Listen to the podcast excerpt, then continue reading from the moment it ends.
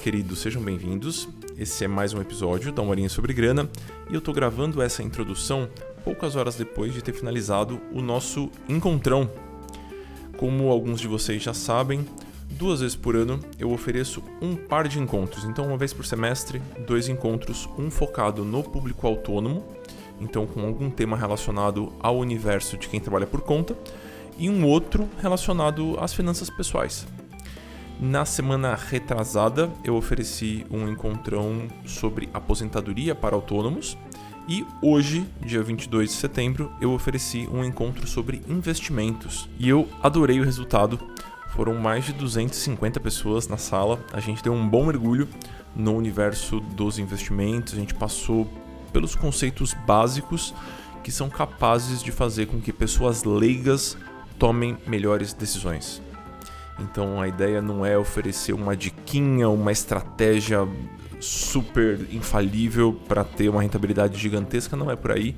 É sempre com os pés no chão, oferecendo uma visão clara para quem está iniciando nesse universo ou para quem quer rever as escolhas que fez nos últimos anos.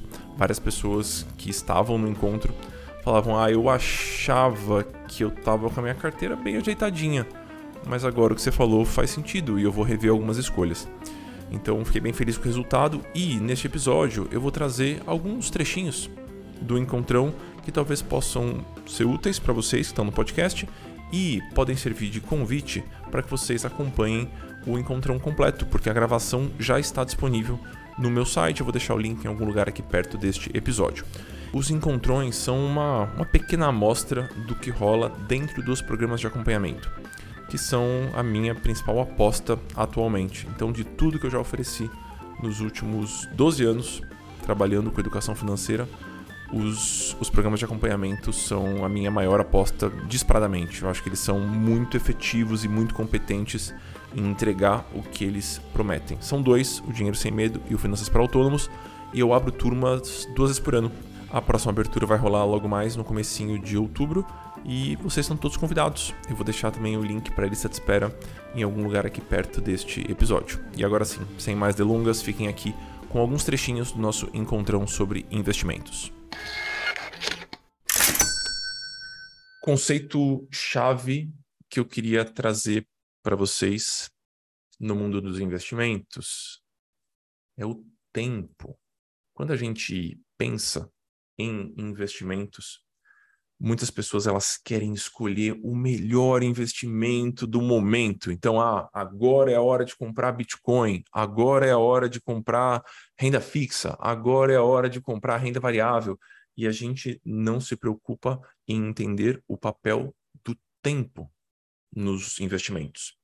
Quando a gente vai pensar em poupar dinheiro, em organizar um dinheiro que a gente está poupando, a gente deve parar com calma pegar uma folhinha de papel e pensar: eu estou investindo para qual prazo? Eu estou querendo fazer um investimento de curto prazo? Eu estou querendo fazer um investimento de médio prazo? Ou eu estou querendo fazer um investimento de longo prazo? Fiquem à vontade para colocar as dúvidas no chat, caso queiram, tá bom, pessoal? Então, se vocês tiverem clareza dessa prática. Ou seja, se eu tiver esse costume de quando eu for poupar uma graninha, eu vou pensar no prazo, vou colocar tempo e prazo. Tudo vai ficar muito mais fácil.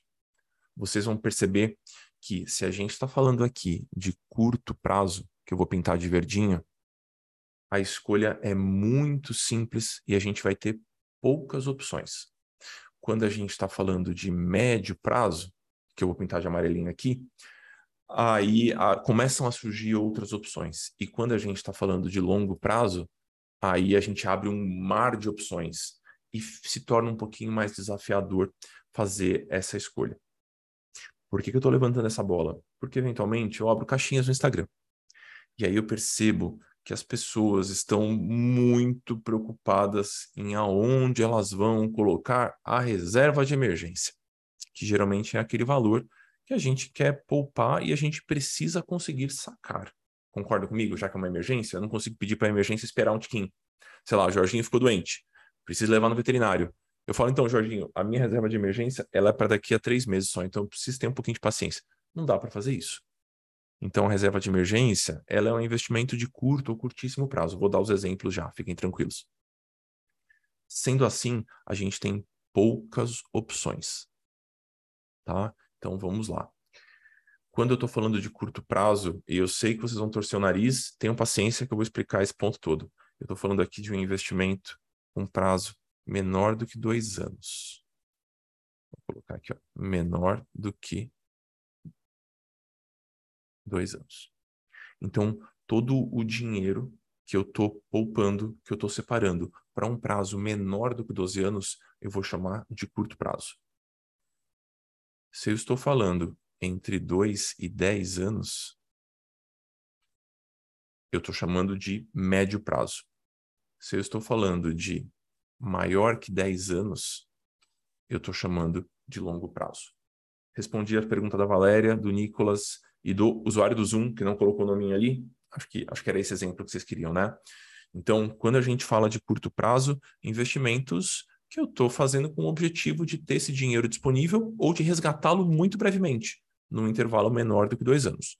Quando eu estou falando de médio prazo, é um investimento que vai estar disponível entre 2 e 10 anos de prazo. Então, se eu estou fazendo agora esse investimento em setembro de 22, é, é, algo que eu vou poder resgatar em setembro de 24, ou setembro de 25, ou setembro de 26, até 2032, que são 10 anos a partir daqui. E quando eu estou falando de um investimento de longo prazo, eu estou falando de um prazo maior do que 10 anos.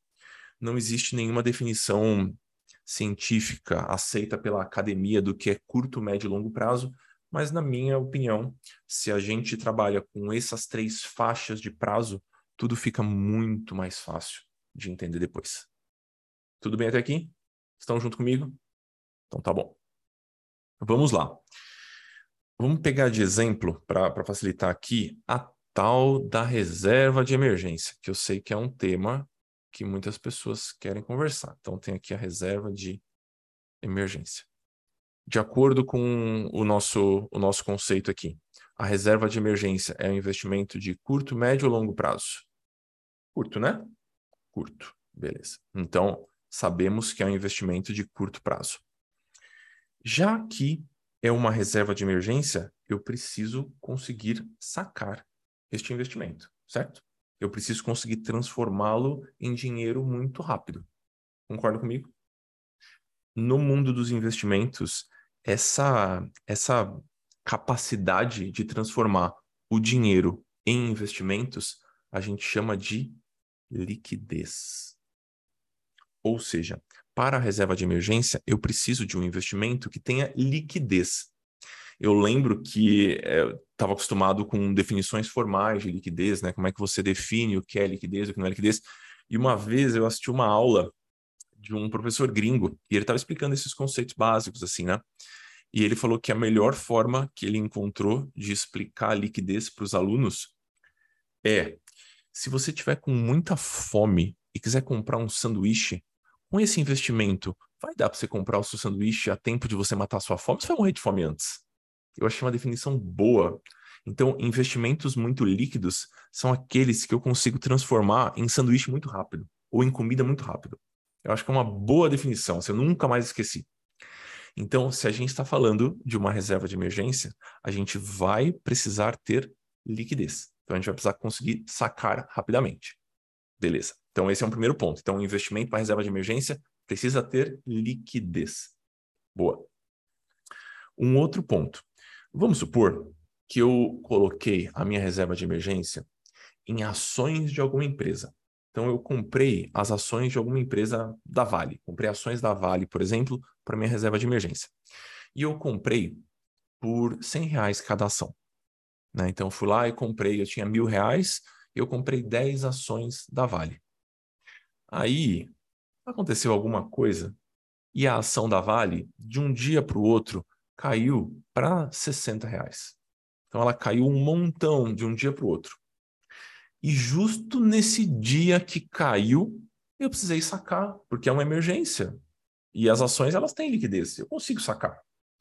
Aí, bem no dia que eu precisava, que aconteceu algum pepino na minha vida, eu precisei sacar esse dinheiro.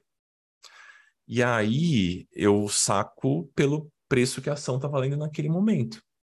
E ao invés de sacar mil reais, eu saquei 600, né? Porque a ação caiu para 60 reais. O que, que aconteceu? Esse investimento oscilou de valor. Estão acompanhando aqui? Os investimentos que oscilam de valor, que apresentam essa variação de valor, são investimentos que possuem volatilidade. Esse é o termo. E aí, uma outra explicação boa é: quando você olha o desempenho desse investimento, ele parece um eletrocardiograma, sabe? Fica subindo e descendo sem parar, ou parece uma montanha russa. Esses investimentos que sobem e descem com muita violência, a gente chama de investimentos muito voláteis. Tudo bem até aqui?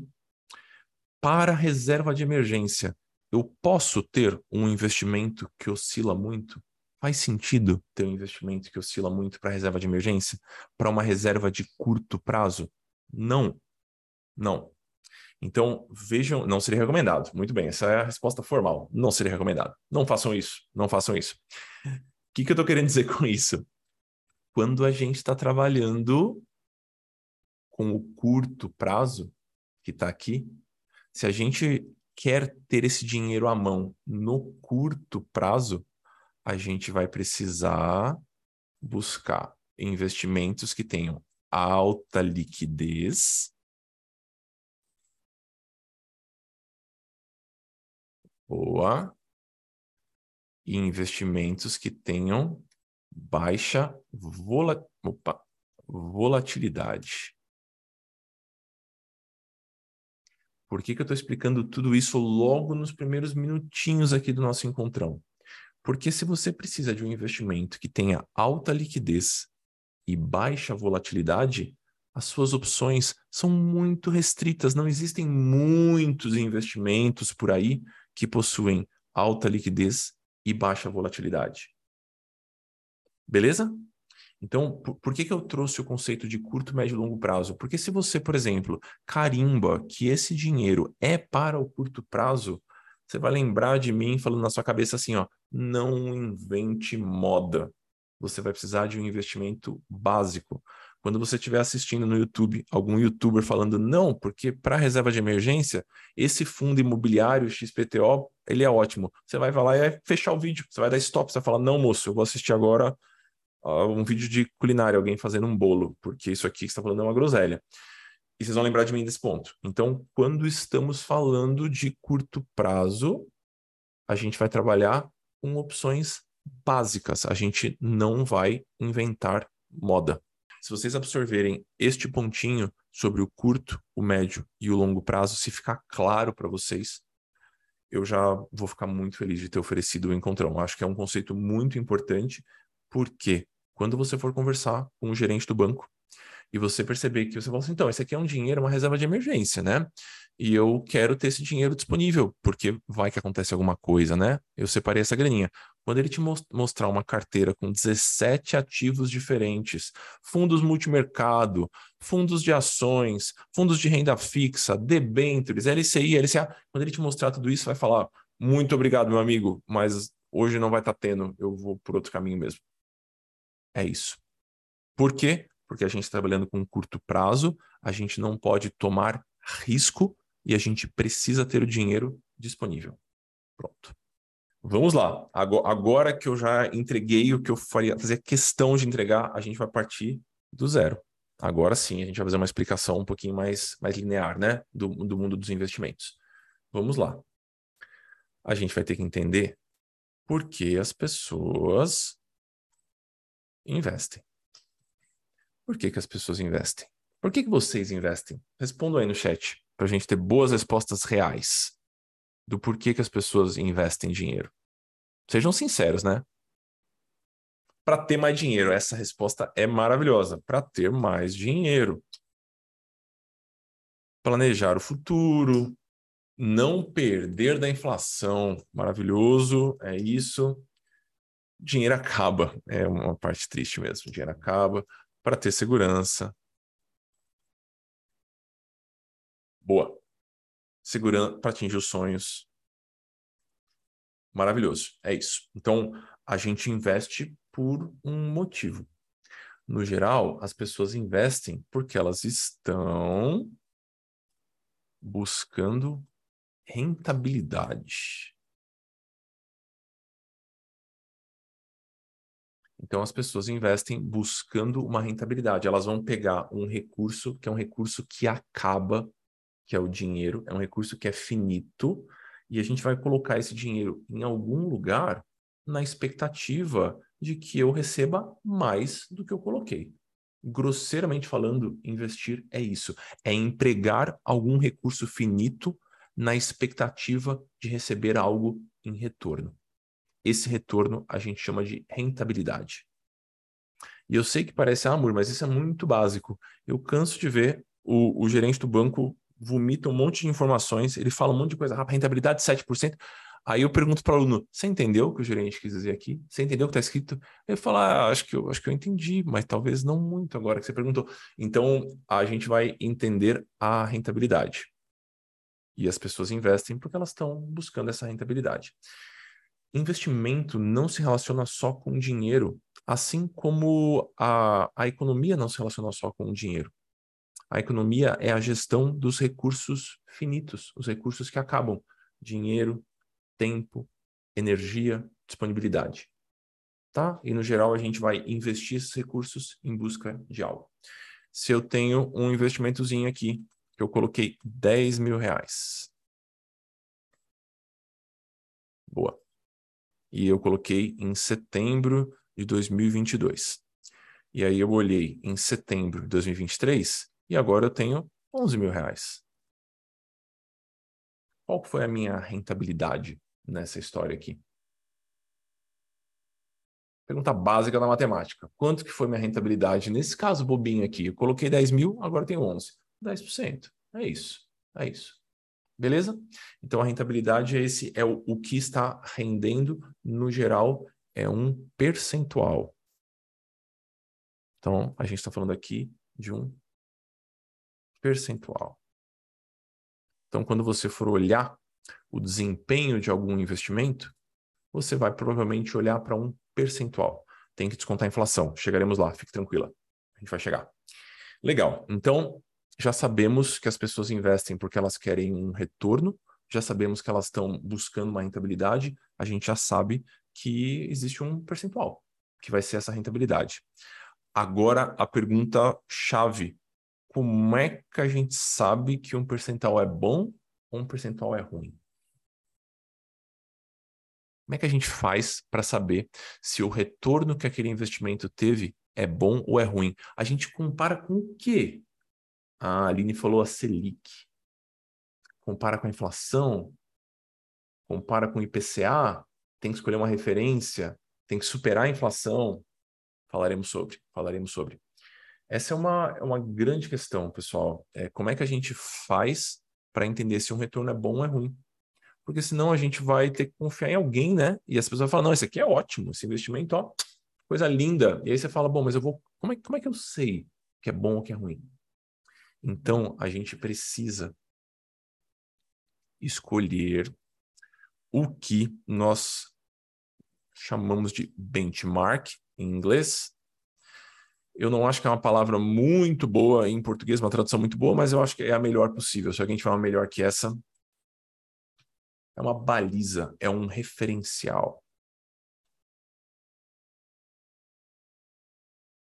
Por exemplo, eu vou lá e eu vou treinar arremesso de peso.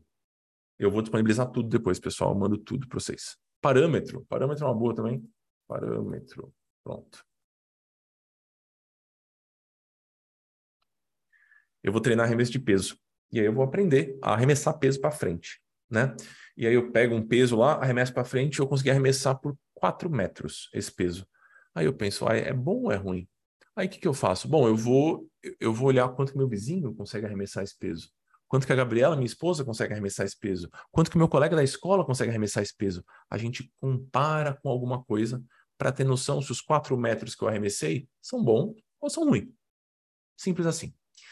A gente costuma usar um referencial. no mundo dos investimentos. Existem vários, mas tem um que ele é chave, que alguém já comentou aqui no, no chat também, que é a taxa, taxa básica de juros do nosso país. Ela tem um nominho aqui no Brasil, que está sempre nos jornais, aparece em todos os noticiários, que é a taxa Selic. Ela é considerada, pessoal, a taxa mãe da nossa economia. Ela é atualizada a cada 45 dias, por volta de seis semanas, sempre às quartas-feiras. Ela é atualizada através de uma reunião, que é a reunião do Copom, que é o comitê de, inclusive ontem, exatamente. Então, é o comitê de política monetária, eles atualizam essa taxa e é, essa atualização dessa taxa, ela tem um objetivo principal. Alguém sabe qual é o objetivo? Por que, que eles ficam ajustando esse negócio a cada 45 dias? Ah, tá ali, pronto. Tá aqui. Eles atualizam, eles manipulam essa taxinha, essa, essa meta de taxa aqui, para manter a inflação sob controle. Então, se a inflação está subindo demais, se tudo está aumentando de preço, no geral, uma medida que o governo costuma fazer é aumentar a taxa Selic para tornar o dinheiro mais caro para reduzir a quantidade de dinheiro em circulação no mercado e controlar a inflação. Não precisam entender em detalhes todas as etapas, mas confiem em mim aqui. O governo manipula a taxa Selic para manter a inflação sob controle. Hoje, ela está em 13,75% ao ano. Amor, o que tem a ver com os investimentos essa história? Você está misturando os assuntos. Não estou, tem tudo a ver com os investimentos. Por quê? Os países, pessoal, eles costumam ter um, um programa, o governo dos países costuma ter um programa que é um programa de financiamento da dívida pública. Como é que chama esse programa no Brasil? Esse programa que a gente pode emprestar dinheiro para o governo. Tesouro Direto. É isso, Tesouro Direto. Então, no Brasil, nós temos. Eu estou dando uma volta aqui, mas me acompanha, vai dar tudo certo a gente tem o Tesouro Direto. O Tesouro Direto é um programa que o governo é, brasileiro oferece, ele propõe, para que as pessoas possam comprar títulos do governo, títulos da dívida do governo. Existe um título específico que a gente chama popularmente de Tesouro Selic. E todo mundo que está nessa sala pode comprar um títulozinho Tesouro Selic. Não, não precisa ser muito genial para adivinhar. Quanto que rende o Tesouro Selic? A taxa Selic, né? Então, se a taxa Selic hoje está pagando 13,75, é, a gente tem uma rentabilidade de 13,75 ao ano. Esse é o investimento que o governo oferece o governo tem um negócio maravilhoso que é uma impressora de dinheiro. Então, a chance de um governo não honrar com as próprias dívidas, ela é muito baixa. Então, a gente chama esses títulos de títulos soberanos. São os títulos mais seguros. Pronto. Vamos lá. Respondendo a pergunta aqui. Tesouro Direto é o mesmo que Tesouro Selic? Zero conhecimento sobre isso. Pessoal, vocês podem perguntar o que vocês quiserem. Só não pode pedir desculpa por não saber alguma coisa. A ideia do encontro aqui é que vocês possam perguntar. Então, fiquem, fiquem tranquilos com isso. Tá bom? Tesouro Direto é o mesmo que Tesouro Selic? Não. Tesouro Direto é um programa amplo. Tem uma série de títulos que o governo oferece dentro desse programa. Tesouro Selic é um desses títulos. Tá bom? Se cai a taxa, diminui a rentabilidade ao longo do tempo? Sim, ótima pergunta, inclusive. Então, se durante o período em que eu fiquei com esse título, a taxa Selic caiu, a rentabilidade vai cair também. Tudo bem? É mais seguro que o CDB? Vamos lá, eu vou explicar depois o que é CDB. Grosseiramente falando, é um empréstimo para o banco. O que, que é mais provável de acontecer? Um banco quebrar ou o governo de um país quebrar? Um banco quebrar, né? Então, sim, os títulos emitidos pelo governo são considerados o investimento mais seguro de um país. Isso vale para o Brasil, vale para os Estados Unidos, que eles têm os bonds, vale para os países europeus, que têm os bonds europeus, vale para todos os países. Tá? Eu vou, vou explicar a, a, volatilidade no título soberano. É uma, é uma longa conversa, aguentem aí. Eu, eu quero chegar no, no benchmark ainda, eu quero chegar nessa pergunta aqui. Como é que eu sei que o investimento é bom? Eu vou chegar lá. Temos o Tesouro Direto, dentro do Tesouro Direto temos o Tesouro Selic. O Tesouro Selic é o investimento mais seguro que um país tem e ele rende a taxa Selic. A gente convencionou, o mercado financeiro convencionou que a taxa Selic é um benchmark, é um parâmetro bom para grande parte dos investimentos. Então é muito comum quando você vai olhar para um investimento, você pensa assim, ele rende mais ou menos do que a Selic. Quando eu comparo com o Tesouro Selic, que é o título que o governo oferece, ele rende mais ou menos. Se ele rende menos do que o Tesouro Selic, começa a ficar um negócio meio torto. Vocês concordam comigo? Porque assim, o, o investimento mais seguro rende 13,75. Por que, que eu pegaria um investimento menos seguro que rende menos? Começa a ficar uma conversa meio doida.